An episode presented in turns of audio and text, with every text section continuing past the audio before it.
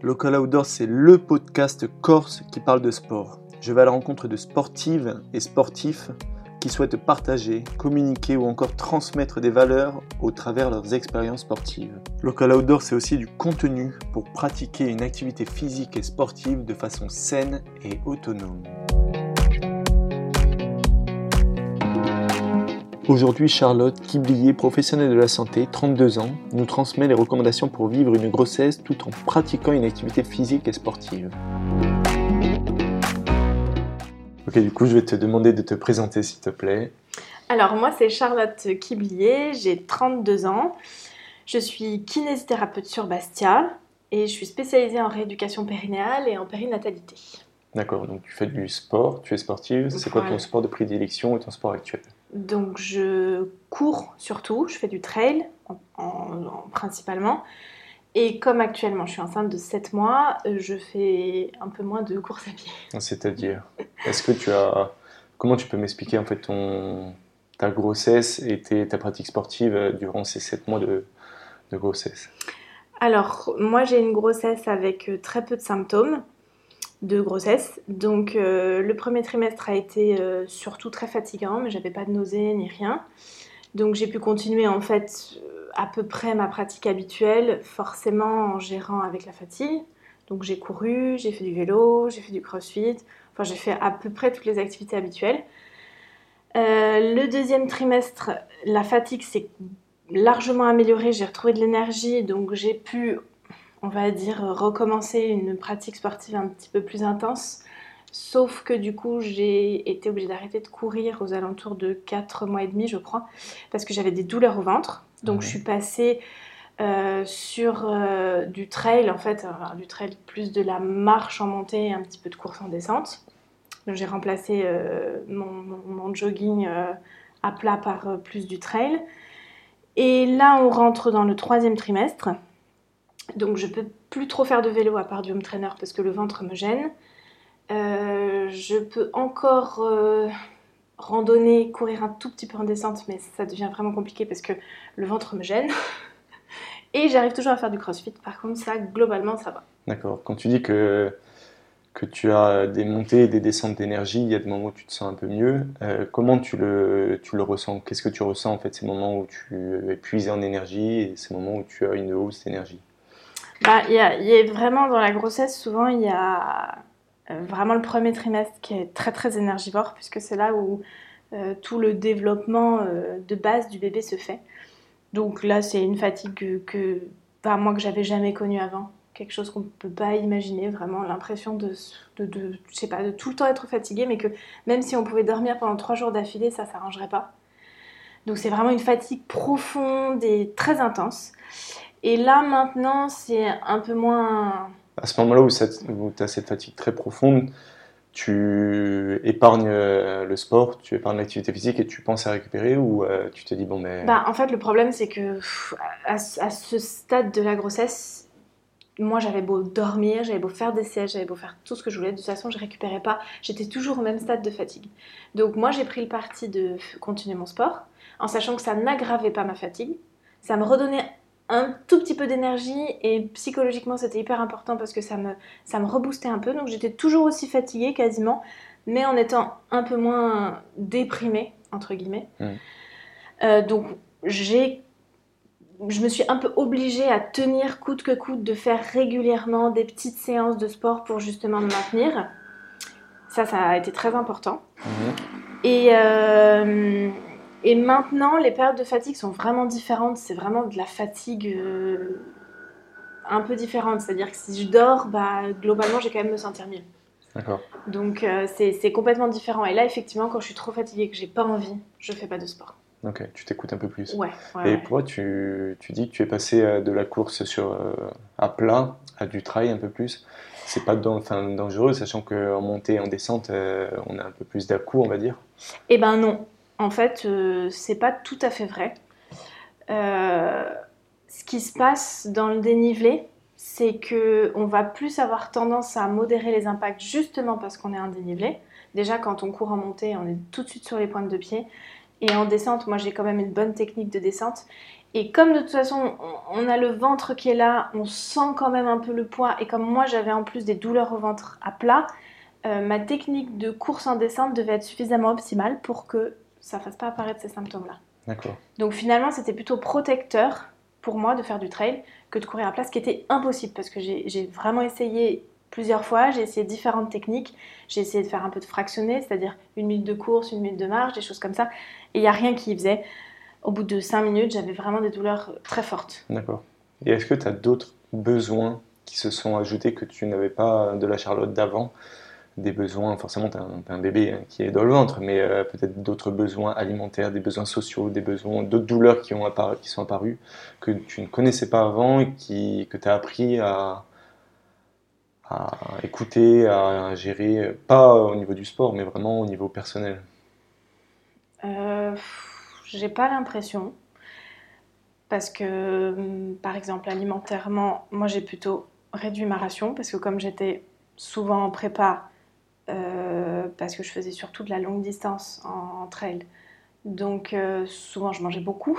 Mhm. La grossesse, finalement, avec euh, la diminution de l'activité physique, a réduit fortement l'apport alimentaire.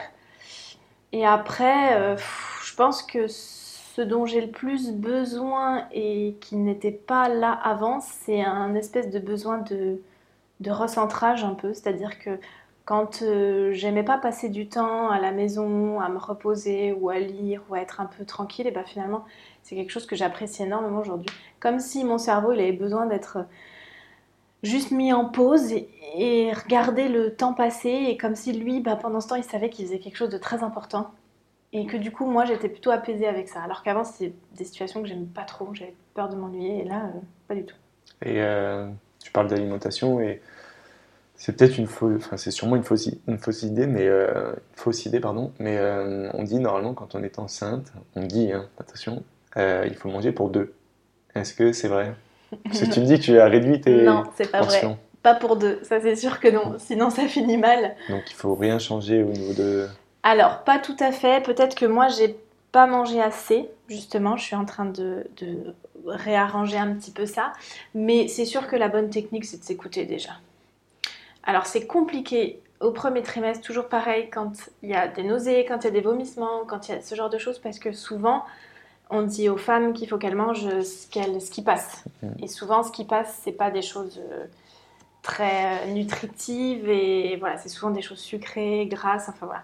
Mais il faut quand même s'écouter parce qu'en fait, normalement, si tu manges comme tu en as besoin, tu manges pas pour deux. Tu Mm. manges pour un peu plus que un, mais pas pour deux. Ça, c'est clair que non.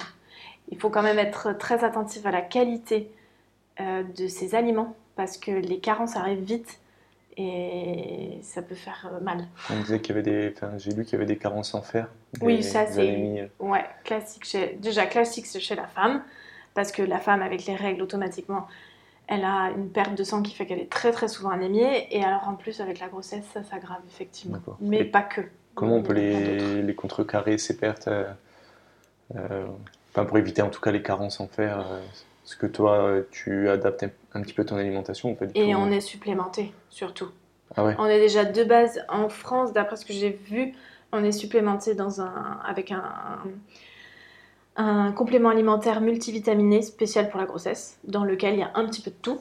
Et le but, c'est de limiter la perte euh, importante de carence. Et après, si jamais il y a beaucoup de fatigue ou en cours de grossesse, de toute façon, on fait toujours une prise de sang pour le faire. D'accord. Avant d'aller sur euh, la grossesse et le sport, vraiment en particulier cet axe de notre podcast, euh, j'ai envie de te poser une question. Là, on est au septième mois et on arrive bientôt du coup dans les, la fin de ta grossesse que tu ne connais pas, puisque c'est la première fois. Comment tu l'abordes un petit peu? Est-ce que tu, anticipes un peu ta pratique sportive? Est-ce que tu anticipes deux trois trucs ou est-ce que tu te laisses vivre? Hum, Non, je me laisse vivre, mais toujours avec l'idée que je vais essayer de tenir euh, coûte que coûte. Et jusqu'à présent, euh, j'ai été quand même un petit peu, euh, comment dire, euh, déçue parce que je pensais pouvoir courir jusqu'à la fin et j'ai pas pu, malheureusement. Euh, donc je me dis bon bah je- j'essaye, j'essaye et puis on verra bien quand je pourrai plus faire les sports que je fais actuellement, bah j'essaierai de trouver autre chose ou voilà. D'accord. Il me reste plus que euh, deux mois, c'est ça, ouais. donc, donc non, normalement, j'aurais fait quand même la majorité en ayant fait du sport. Donc je me dis, bon, au pire, si c'est les deux, trois dernières semaines, hmm. j'arriverai à le supporter. D'accord. Si on peut aller du coup maintenant sur, sur les recommandations du sport et de la grossesse, qu'est-ce que tu peux me dire là-dessus? Alors, euh, déjà, euh, pour qu'on précise un petit peu le, sujet, on parle que de grossesse physiologique, pas de grossesse pathologique. Donc, euh, bien sûr, c'est que des grossesses qui se passent bien et dans lesquelles il n'y a pas eu de problème particulier ou voilà. Euh, la Haute Autorité en Santé, l'HAS, a sorti des recommandations en juillet 2019 qui sont super. Je les ai relues et franchement, euh, elles ont, c'est déjà une très très bonne base. Ça s'adresse à toutes les femmes, mm. sportives ou pas du tout, ou sédentaires d'ailleurs. Donc euh, déjà, je vais expliquer un petit peu ces recommandations-là. Et après, on, parlera quand même de la sportive, de celle qui faisait un peu plus de sport avant, parce que on va dire que c'est quand même un peu un cas particulier. Euh, alors souvent on se demande déjà quels sont les sports interdits, parce qu'il y a des sports interdits pour tout le monde, quel que soit le type de grossesse, quel que soit le sport pratiqué avant. Il y a trois choses importantes. Il y a donc la plongée sous-marine et l'apnée. Donc ça, banni, interdit. Interdit. D'accord. Alors, après, il y en a qui décident de mettre des petits si elles veulent, mais en tout cas, on ne connaît pas les effets de la saturation et de, la, de, respirer sous pression euh, sur un fœtus. Donc, euh, mhm. principe de précaution oblige, on ne le fait pas. Mhm. Euh, pareil pour l'altitude, interdit à au-delà de 2500 mètres. Là, pour le coup, il peut y avoir une petite... Euh, une petite exception. Voilà, exception pour les femmes qui vivent déjà à des hautes altitudes, mais pareil, c'est qu'une minorité. Donc, pour une femme normale, on va dire, pas d'altitude. Et la dernière chose, ce sont les sports à risque de chute. Donc c'est, quand on parle de risque de chute, c'est vraiment les grosses chutes. C'est ski nautique, ski parachute, euh, équitation, enfin voilà, des trucs où il y a des accélérations et où il y a un risque euh, de, de, forte chute. Donc il peut y avoir traumatisme abdominal, mais il peut y avoir aussi traumatisme de la maman. Et il ne faut pas oublier qu'une femme enceinte, on ne peut pas la soigner. Pas de radio, pas d'antibiotiques, pas d'anti-inflammatoires, enfin bon, pas d'antidouleur. Donc, il faut penser à ça. Il n'y a pas que l'abdomen et le bébé qui comptent, il y a aussi nous, et on ne peut pas être soigné quand on est enceinte. c'est important à savoir. Donc, c'est très important. Donc, on évite de risquer de se fracturer des trucs. Et du coup, bien sûr, dans, le même, euh, dans la continuité, les sports de combat à cause des traumatismes abdominaux pour le coup. Hmm. Donc ça, c'est vraiment les trois choses importantes, les trois euh, catégories de sports interdits.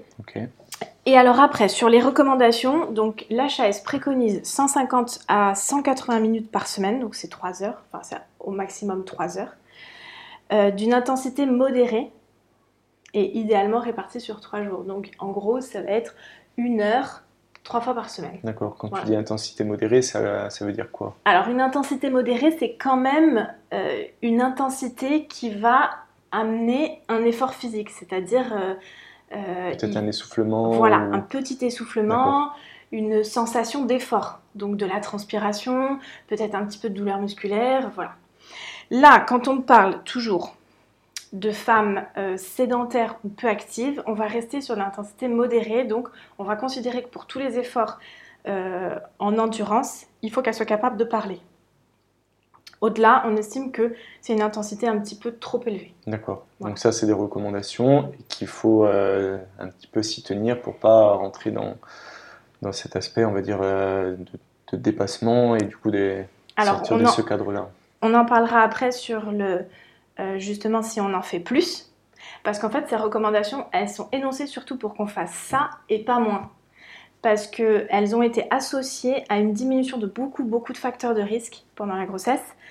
Euh, le risque de prééclampsie, l'hypertension artérielle, la dépression, la macrosomie, c'est les gros bébés, supérieurs à 4 kg. Euh, et le diabète gestationnel, apparemment ça reste encore un peu à prouver, mais étant donné que c'est un diabète, ça va quand même dans le sens. Donc le diabète gestationnel aussi. Euh, donc moi, là, j'ai plutôt tendance à dire qu'il faudrait que toutes les femmes arrive au minimum à 150 minutes d'intensité modérée par semaine. Répartie comme elle veut, 8-10 sur 3 jours, mais après, si c'est 20 minutes ou 15 minutes par jour, on s'en fout. Il faut que ce soit fait. Est-ce que c'est valable ça sur euh, les 9 mois à tenir? C'est valable sur les 9 mois. D'accord. C'est clairement valable sur les 9 mois. Après, en fait, ce qui va se passer, c'est que euh, on va faire varier le sport. En fonction des femmes, bien sûr, on va faire varier le sport au fur et à mesure de la grossesse. Parce que le premier trimestre, il faut gérer la fatigue, mais il n'y a pas de ventre. Le deuxième trimestre, on a plutôt euh, de l'énergie, mais il commence à y avoir du ventre. Le troisième trimestre, on est fortement gêné par le ventre. Donc, euh, on est un peu obligé de réajuster constamment. Mm. Mais sur toute la grossesse, il faudrait garder en tête que c'est 150 à 180 minutes.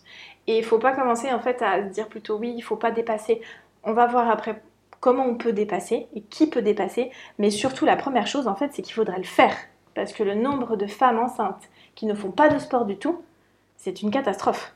Et c'est vraiment, vraiment un facteur de risque de ne pas faire de sport. Et ça, je voudrais, c'est vraiment un message que j'essaie de faire passer parce que toutes, euh, toutes les professionnels qui sont euh, euh, formés dans le sport et la grossesse se rendent compte de ça. Mm. C'est que le plus gros facteur de risque pendant la grossesse, c'est pas de faire trop de sport, mais c'est de- De- faire pas assez. D'accord.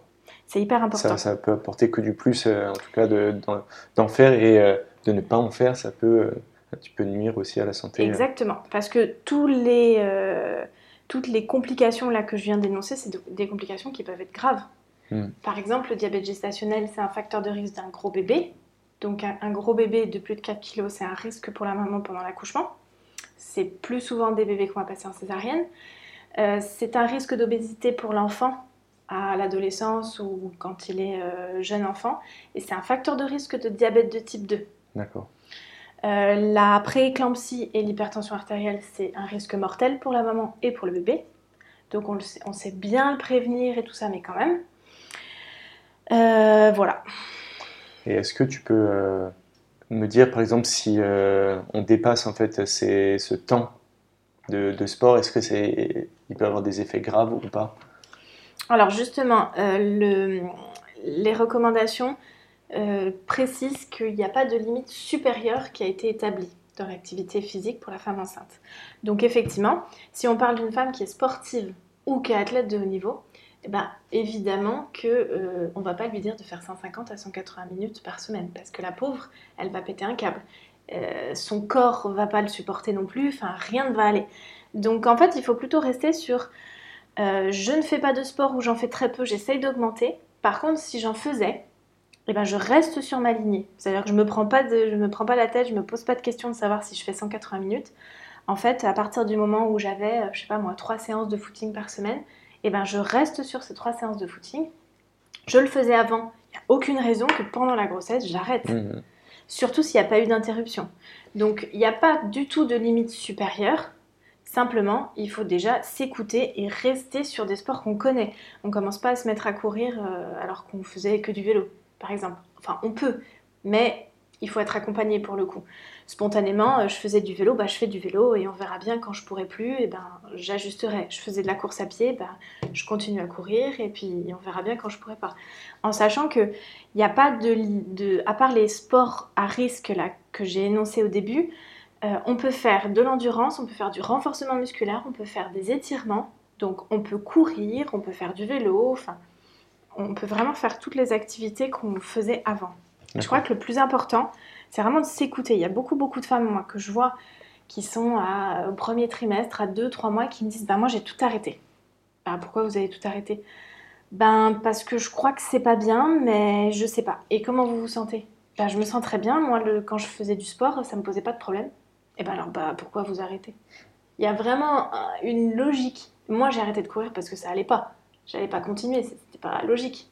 Et ben, il y a plein de femmes qui peuvent continuer et tant qu'elles se sentent bien, il n'y a aucune raison d'arrêter. Mm.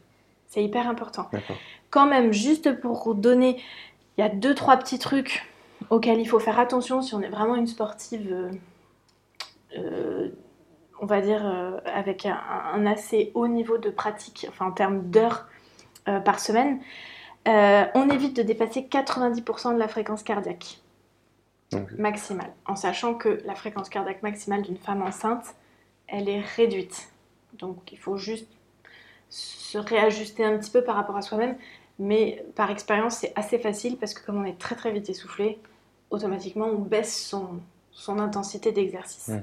En sachant que c'est pas dramatique si on dépasse 90%, parce que de toute façon, ce sera jamais euh, un effort prolongé, puisque 90% de la fréquence cardiaque, c'est très très très élevé. Donc on n'y reste pas en général. Donc pas de panique, si jamais on veut par exemple continuer à faire du fractionné, c'est tout à fait possible. L'important c'est d'aller au maximum et de redescendre rapidement et de se laisser des, euh, phases de repos pour que le cœur redescende un peu. Mais le bébé, lui, avant que ça l'impacte, il faudrait y rester 15-20 euh, minutes. À mon avis, on n'est pas capable de faire ça. Donc là-dessus, pas de panique. On fait attention avec l'hyperthermie, donc c'est-à-dire les entraînements à forte chaleur, parce que ça, pour le coup, c'est dangereux pour le bébé. Mmh. Du coup, ça va aussi avec les problèmes de fièvre. On fait attention, du coup, à ce qu'on ressent. Donc les symptômes généraux, ça va être des essoufflements vraiment trop importants ou trop euh, euh, pas habituels. Bah, forcément, si on ne se sent pas bien, on n'y va pas. Euh, des contractions qui sont pareil pas habituelles, parce que pour une femme dans le deuxième ou dans le troisième trimestre avoir des contractions, c'est pas du tout euh, alarmant. Mais si elles se rapprochent, si elles s'intensifient, si elles deviennent plus régulières pendant l'activité, là il faut arrêter. Euh, ou de la douleur, évidemment. Et après, les symptômes abdominopelviens, donc qui sont des symptômes euh, moins généraux, moins graves, mais qui sont quand même importants, parce que souvent quand on parle de la femme enceinte et du sport, on pense à son périnée. Mmh il euh, n'y a pas de problème avec le périnée, sauf si, pendant l'activité physique, vous avez des fuites, des urgences, donc des envies euh, pressantes d'uriner, de la pesanteur ou, pareil, de la douleur euh, dans le bas-ventre. D'accord. Donc tout ça, ce sont des critères d'arrêt imminent. Et après, il vaut mieux consulter un professionnel et parler un petit peu de ses symptômes pour voir si on peut trouver des adaptations. L'idée, c'est pas d'arrêter le sport, c'est d'arrêter ce sport-là pratiqué comme ça mais en le réajustant, souvent on arrive toujours à trouver des solutions. Et est-ce qu'il faut modifier sa récupération ou euh, est-ce qu'on garde la même? Spontanément, de toute façon, on l'adapte. Parce qu'une femme qui continue le sport pendant le premier trimestre, elle n'est pas réellement capable de faire ce qu'elle faisait avant. Donc en fait, elle baisse un petit peu automatiquement son intensité et son, sa fréquence. D'accord. Maintenant, une femme qui se sent bien dans la fréquence et l'intensité qu'elle faisait avant, eh ben, elle peut la garder il n'y a pas de problème. Alors bien sûr, c'est sûr que si elle s'entraîne tous les jours, 3 heures par jour, euh, bon, vu que c'est une sportive de haut niveau, il vaut mieux être suivie quand même bien précisément. Mais pour toutes les sportives amatrices qui euh, font pas du sport à outrance, si ça passe, si elles sont pas plus fatiguées, elles peuvent continuer comme ça. C'est vraiment à ajuster euh, chacune en fonction de son ressenti. C'est vraiment le ressenti qui est primordial. D'accord. Et pas hésiter à baisser un petit peu par exemple le premier trimestre, le temps de euh, supporter cette fatigue et au deuxième trimestre réaugmenter dès qu'on se sent mieux. Hein. Ça, c'est mm. pas un problème. Il faut vraiment s'écouter et réajuster au fur et à mesure. C'est hyper intéressant. c'est vrai. Ok. Euh, ça, c'est pour les recommandations. Du coup, on a vu euh, tout ce qu'il fallait faire et pas faire. Il y a une question qui est, je pense, peut servir aux, aux futures mamans, mais comment on adapte l'après? Grossesse, le, moment, de, le moment de reprise euh, du sport, à quelle intensité? Alors, c'est pareil. Quelle fréquence? C'est le postpartum, c'est aussi quelque chose d'un petit peu compliqué, euh, encore plus que la grossesse parce que on ne peut pas trop faire de généralité puisque ça dépend vraiment. C'est au cas par cas. Bah ouais, ça dépend de la grossesse, ça dépend de l'accouchement, euh, ça dépend des sports pratiqués avant.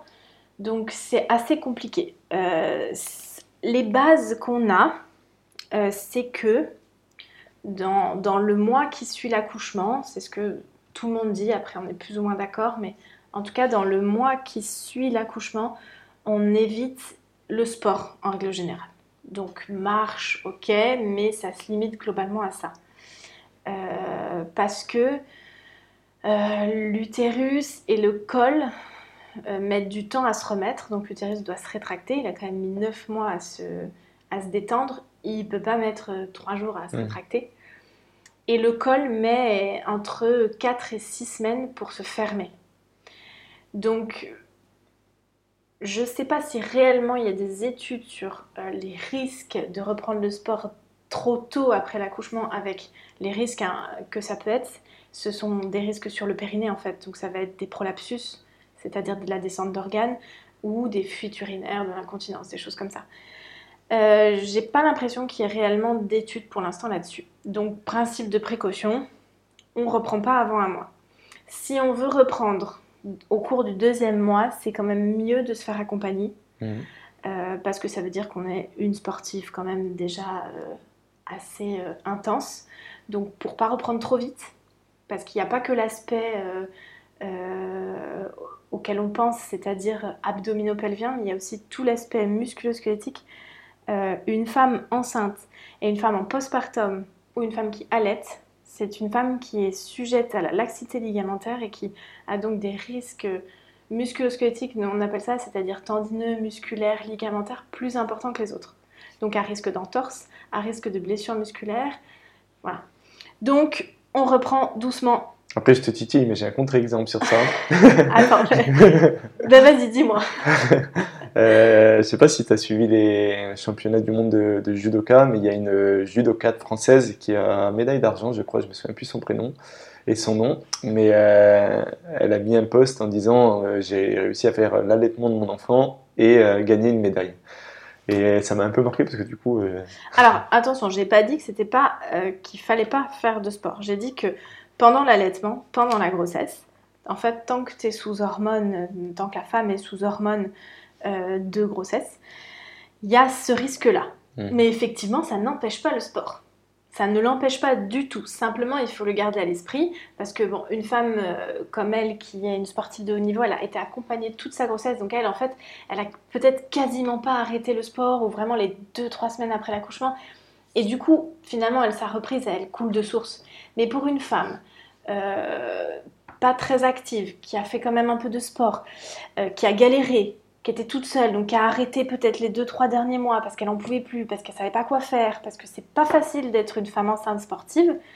Euh, voilà, elle, elle va avoir arrêté longtemps. On va lui dire, faut surtout pas reprendre le sport avant trois mois. Donc elle va attendre, et puis quand elle va reprendre, elle va reprendre trop vite, trop fort, et ça va être la cata, elle va se blesser.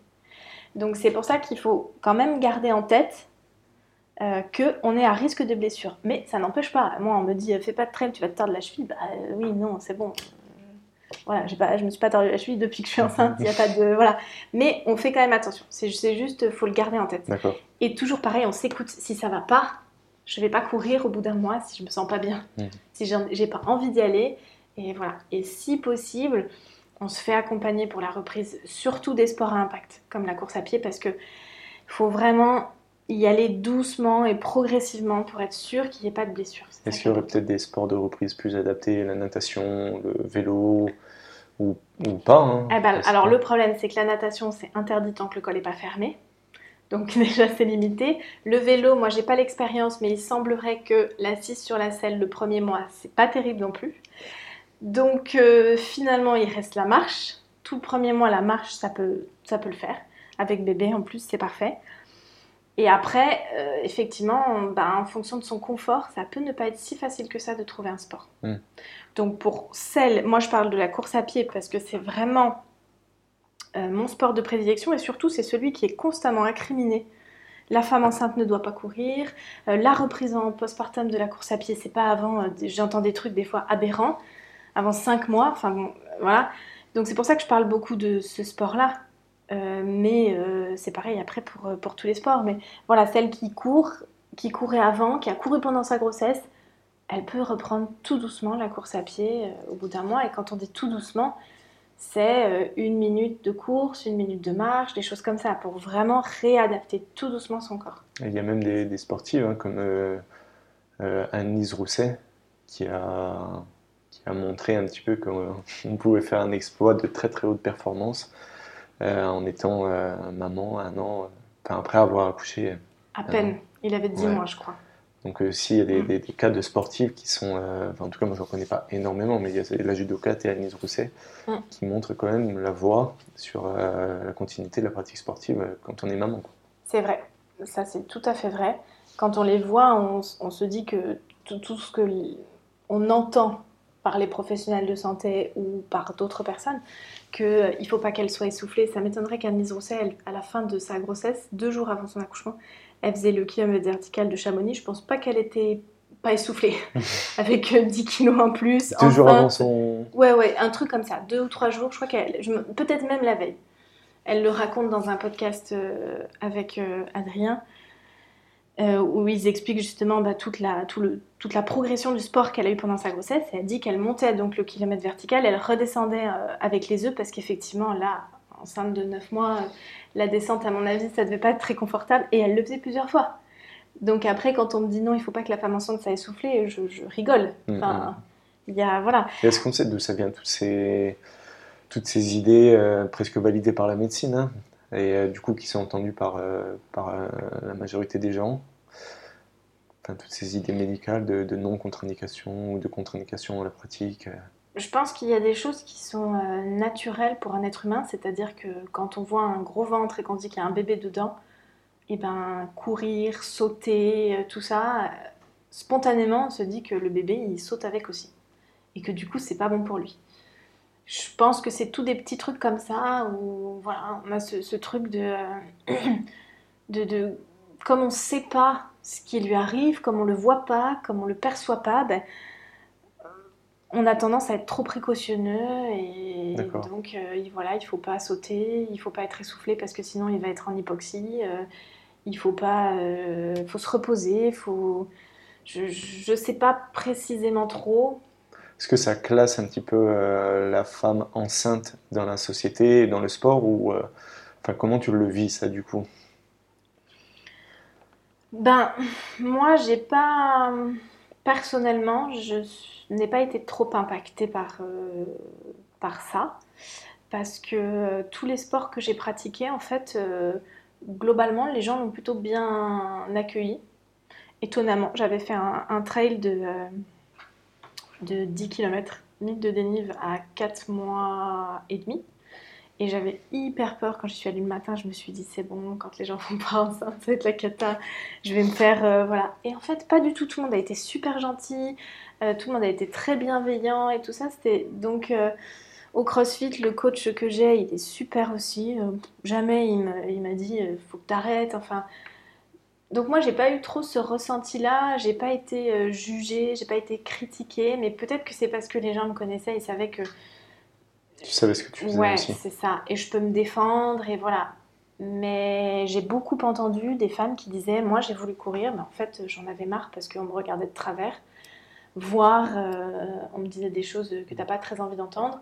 Parce que forcément, quand on te dit, euh, quand on dit Mais tu, fais n'importe quoi, euh, tu es en train de faire du mal à ton bébé, bah, n'importe qui, et même moi, si on me le dit, je vais culpabiliser sur le moment. Hein. Hmm. Une, une, femme enceinte, c'est une, une, maman déjà. Donc, donc tu te dis s'il lui arrive quoi que ce soit, de toute façon, ce sera, forcément de ma faute. C'est parce que j'ai fait quelque chose qu'il fallait pas. Alors que la plupart du temps, non, mais. Donc, moi, j'ai pas trop de ressenti comme ça, mais effectivement, je vois qu'en en parlant autour de moi, c'est compliqué. Il y a même une femme, euh, il y a pas très longtemps, là, que j'ai rencontrée, qui m'a dit Moi, je, je voulais pas être enceinte parce que je veux pas arrêter le sport. Bon, bah, ça tombe bien parce que tu peux continuer. c'est quand même très ancré et effectivement, ça pèse lourd et c'est culpabilisant pour la femme. Après, bon, c'est un petit peu euh, une parenthèse un petit peu euh, marrante ce que je veux dire, mais si euh, demain l'homme était amené à être enceinte, c'est vrai que je me dis, bon, oh, il va falloir que 9 mois je m'adapte et que je réduise. ok, il va falloir que je m'organise, tu vois. Et en fait, l'idée c'est de dédramatiser ça et se dire, ok, on va juste agencer autour du bébé pendant 9 mois, mais c'est pas ça qui va nous. On va pas aller dans une logique de développement de la performance, c'est sûr, mais en tout cas de maintien. Et euh, avec certaines précautions, avec, euh, mais c'est un autre projet, je pense. Enfin, vu de l'extérieur comme ça et de ce que tu dis, j'ai l'impression que c'est un autre projet et euh, ça t'enrichit. C'est une expérience qui enrichit aussi. Ça, c'est sûr. Ça, c'est sûr. C'est très, c'est, très enrichissant. Moi, j'ai découvert des trucs. Je, j'ai quand même un peu changé mon point de vue sur la grossesse et le sport. C'est-à-dire Moi, bah, je. J'avais plutôt tendance à dire que c'était presque qu'une question de volonté, quoi. Alors, pas de faire du sport de haut niveau, mais de faire du sport. Et finalement, je me rends compte qu'il y a quand même pas mal de freins. Euh, Et effectivement, euh, on n'est pas dans une logique de performance, ça c'est clair, parce que de toute façon, on ne fait que enfin, régresser, je ne sais pas si on peut dire ça, mais on perd en, performance. Mhm. C'est assez difficile à vivre. Hein. Moi, toutes les semaines, quand je vais au crossfit, j'arrive pas à faire des trucs que je faisais la semaine dernière. Donc, euh, toutes les semaines, je me dis, punaise, c'est pas possible. Je, vais où? Je vais où là? Et à une vitesse phénoménale. Donc, ça, c'est un peu flippant. Mais bon, ceci dit, c'est aussi une, bonne expérience. Comme on sait que de toute façon, elle va se finir bien et qu'on va récupérer, c'est quand même une, une expérience intéressante. Euh, et je sais plus où je voulais en venir. En fait, ça me fait un peu rire parce que j'imagine que euh, comme en fait tu, ta grossesse prend plus ça avance, plus ça, enfin, plus euh, le bébé grandit, et d'un autre côté, plus ça avance, moins tu peux soulever de charges, par exemple au CrossFit.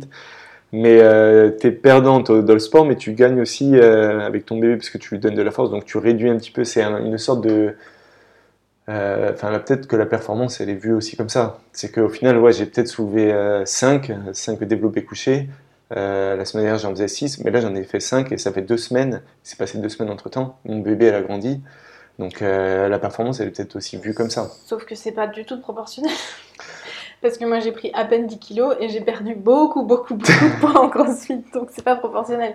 Mais oui, ça, c'est vrai. On dit, on dit que en fait, on arrive encore à faire des choses alors qu'on nous rajoute un. Et on vit. On vit avec 10, 15, 20, voire plus pour certaines femmes. Elles vivent quand même au quotidien. C'est-à-dire que leurs jambes portent 20 kilos de plus que d'habitude. C'est énorme. Et ça, c'est un renforcement musculaire intrinsèque déjà.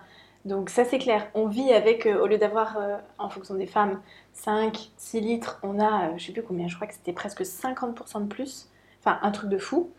Euh, donc faut pas s'étonner d'avoir des jambes gonflées, des machins, des trucs, mais on, est obligé de traiter plus de sang. Donc, enfin, on, a un corps finalement qui en lui-même est une performance. Hmm. C'est vraiment un truc de fou. Et il est en plus capable de continuer à faire de l'activité physique, à vivre tout ça. Enfin, c'est quand même un truc de fou. Hein. Hmm. C'est quand même un truc de fou. Je sais pas après si sur les recommandations et le sport, tu, tu as dit ce que tu voulais dire. Euh, oui, globalement, on n'a juste pas parlé du... Parce qu'on a beaucoup, parlé quand même des sports d'endurance finalement, on n'a pas trop parlé des sports euh, de renforcement musculaire justement comme le crossfit.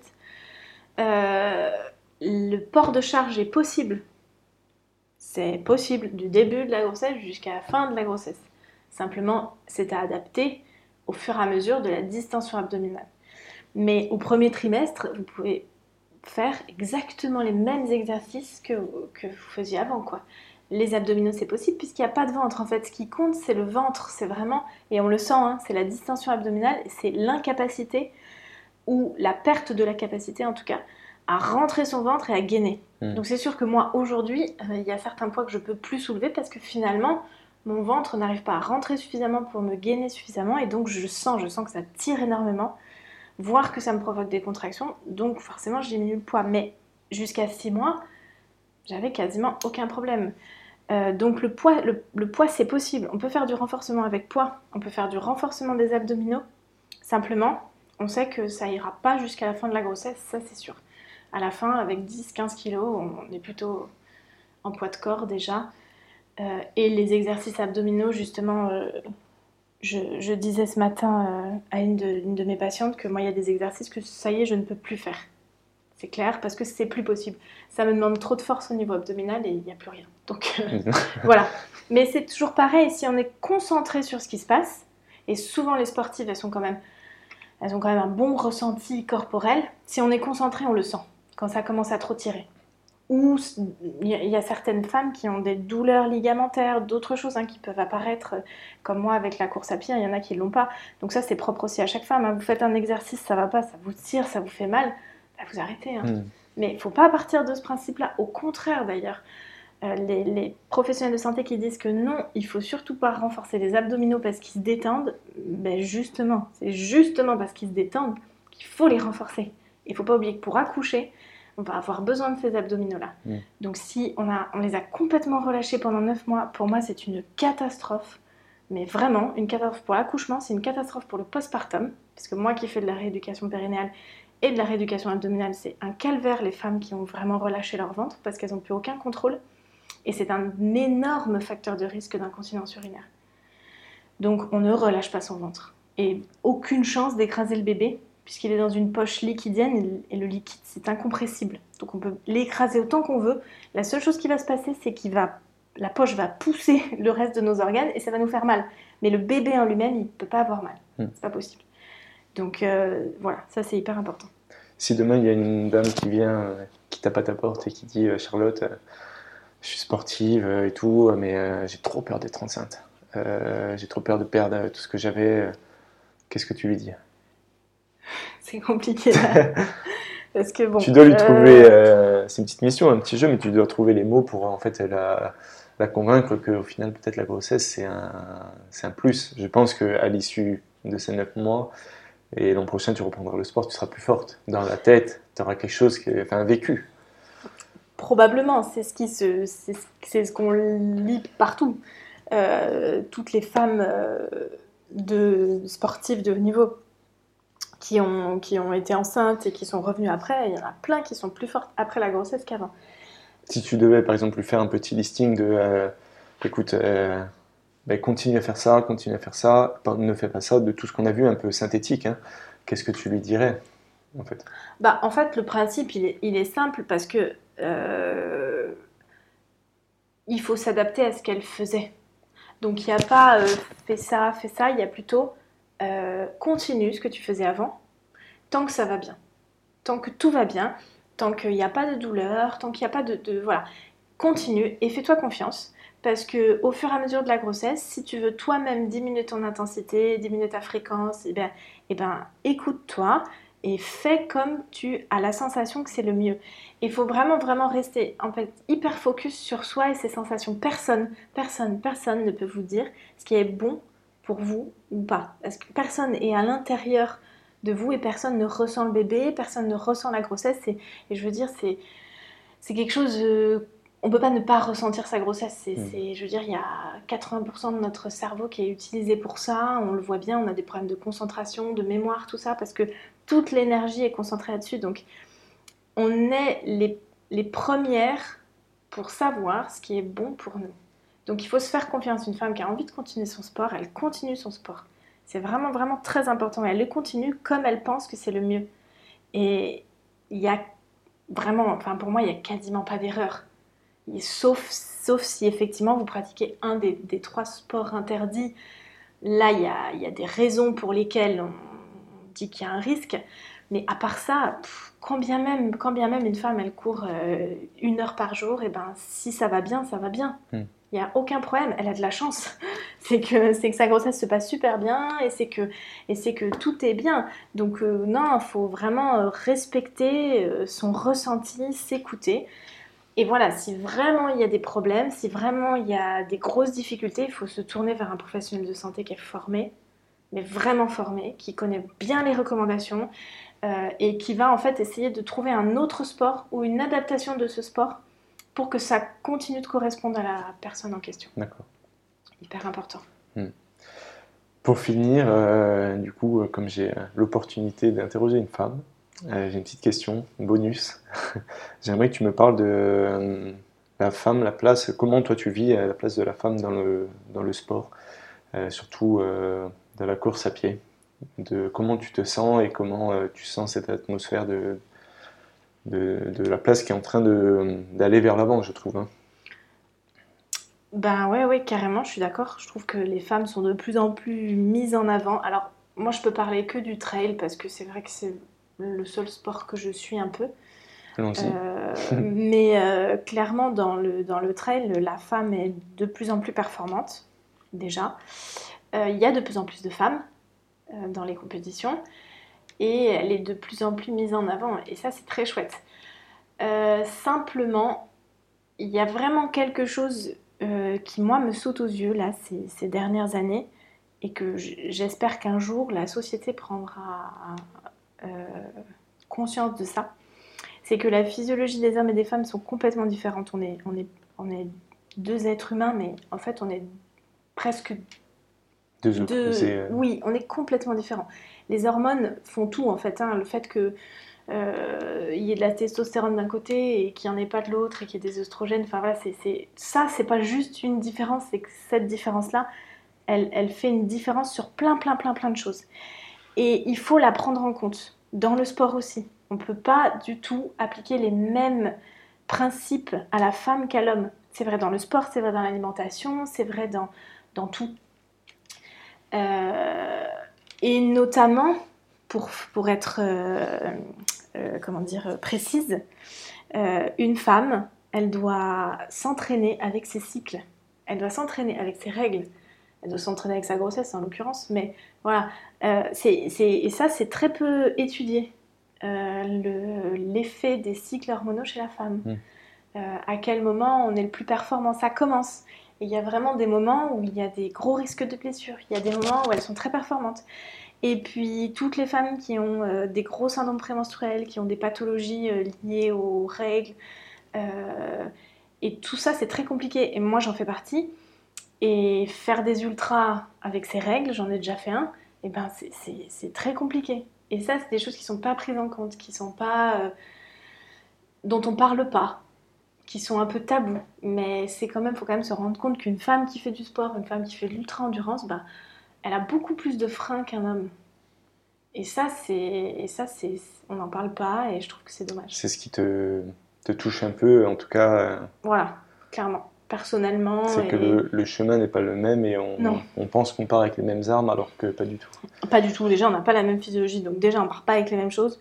Quand bien même euh, je m'entraînerais autant qu'un homme, on serait probablement pas au même niveau. Alors bien sûr qu'il y a des femmes, c'est pas le cas, heureusement, mais en tout cas, majoritairement, la femme va quand même tendance à être moins performante. Ah, bah, alors peut-être plus endurante, mais bon, enfin, voilà. Après, il y a quand même des, variations qui font que on est comme ça. Et puis voilà, nous, on doit vivre avec nos cycles, on doit s'entraîner avec nos règles, et on doit adapter aussi toute la logistique. Et c'est pas simple. Et pour faire une petite aparté sur la grossesse, il y, a, un frein auquel je ne pensais pas être confrontée, c'est que les vêtements de grossesse pour la femme sportive, c'est un calvaire. Il n'y a rien en fait. Il y a littéralement rien du tout. Les trucs qui sont faits, ils sont pas faits pour des vrais sportifs. Donc ça glisse. Euh, ça veut bien dire qu'au final. Euh, Exactement. C'est rien n'est fait pour que la femme euh, soit bien dans le sport et donc voilà en particulier la femme enceinte. Mm. Et, et c'est vrai pour plein d'autres trucs. Hein. Il y a beaucoup plus de, de disparité physique chez la femme. Donc c'est pareil, il faut aussi pouvoir s'habiller. Enfin, voilà. Au niveau de l'alimentation, l'alimentation d'une femme n'est pas la même que l'alimentation d'un homme. Les besoins ne sont pas les mêmes. Et tout ça, c'est pas pris en compte, c'est pas valorisé, c'est pas respecté. Et je trouve que c'est dommage. On devrait valoriser la différence plutôt que de vouloir absolument euh, euh, nous mettre sur les mêmes compétitions, au même départ, avec les mêmes barrières horaires, alors qu'en fait, on est, on est deux, deux, deux êtres différents avec des fonctionnements différents et, et qu'il euh, faut valoriser cette différence. C'est vraiment. Tu penses euh, qu'il faudrait par exemple faire la même course mais avec deux départs différents ou enfin comment? Bah, Sur certaines, moi je pense que les barrières horaires devraient être adaptées pour les femmes. Et c'est pas. Euh, après, je, sais qu'il y en a plein qui vont dire l'égalité, machin. Bah oui, mais en fait, non. en fait, ça marche pas l'égalité dans le sport. Parce que la femme. Elle est différente de. Exactement. elle est différente, voilà. Et on n'est pas faite, en fait, pour, pour de la haute performance, quand on regarde vraiment la physiologie, qu'on l'étudie, euh, c'est difficile de ne pas en venir à la conclusion qu'initialement, on n'a pas été faite pour faire du sport. C'est clair, alors que les hommes, oui, clairement, toute la physiologie est adaptée pour du sport et surtout de, de, la, de la vitesse et euh, de la performance, qui n'est pas trop le cas de la femme, elle est quand même plutôt endurante et on stocke de la graisse, c'est hyper important, c'est fait pour. Euh, et du coup, ça pose plein de problèmes hein, d'être une femme sportive. Hein. Il, y a, des pathologies qui se développent quand on est trop mince, et c'est vrai, quand on n'a pas assez de masse grasse, et qui se développent pas trop chez les hommes, parce que c'est pas la même physiologie. Enfin voilà. Et, c'est clair que si on veut continuer d'attirer les femmes et, dans, ces sports d'endurance, et eh ben, il faut s'adapter aussi un petit peu aux différences physiologiques. Quoi. C'est pas du tout un. Comment dire un, C'est pas pour rabaisser les femmes, c'est que c'est comme ça. Hein. N'empêche que c'est comme nous qui créons les bébés, donc chacun, sa, chacun sa force. quoi. ok, c'est top. Pour moi, c'est, c'est tout bon. Je te remercie en tout cas de ce très très riche contenu. Ben, merci à toi. J'ai appris beaucoup de choses. ben, impeccable. Merci. Merci pour cette écoute, j'espère que cet épisode vous a plu. Si c'est le cas, je vous invite à rejoindre ma communauté en vous abonnant à ma page Spotify et Instagram dans la description.